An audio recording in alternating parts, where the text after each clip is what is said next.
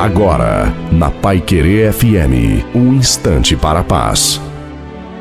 Alô, meus amigos e minhas amigas. Quem fala aqui é Reverendo Osli Ferreira, trazendo uma palavra para o seu coração, segundo Mateus capítulo 4, o versículo 4, que diz: Nem só de pão viverá o homem, mas de toda palavra que sai da boca de Deus. Na verdade, Mateus, o evangelista, está querendo nos ensinar. Ele está dizendo palavras do próprio Jesus Cristo, quando ele diz: o ser humano não precisa somente de pão mas ele precisa da vida de Deus, ele precisa da palavra de Deus, porque você pode ter pão em abundância e ser uma pessoa infeliz, mas Ele quer que tenhamos dignidade da vida, tenhamos alimento, que ninguém passe fome na nossa cidade e nem no Brasil, que o governo providencie apoio às pessoas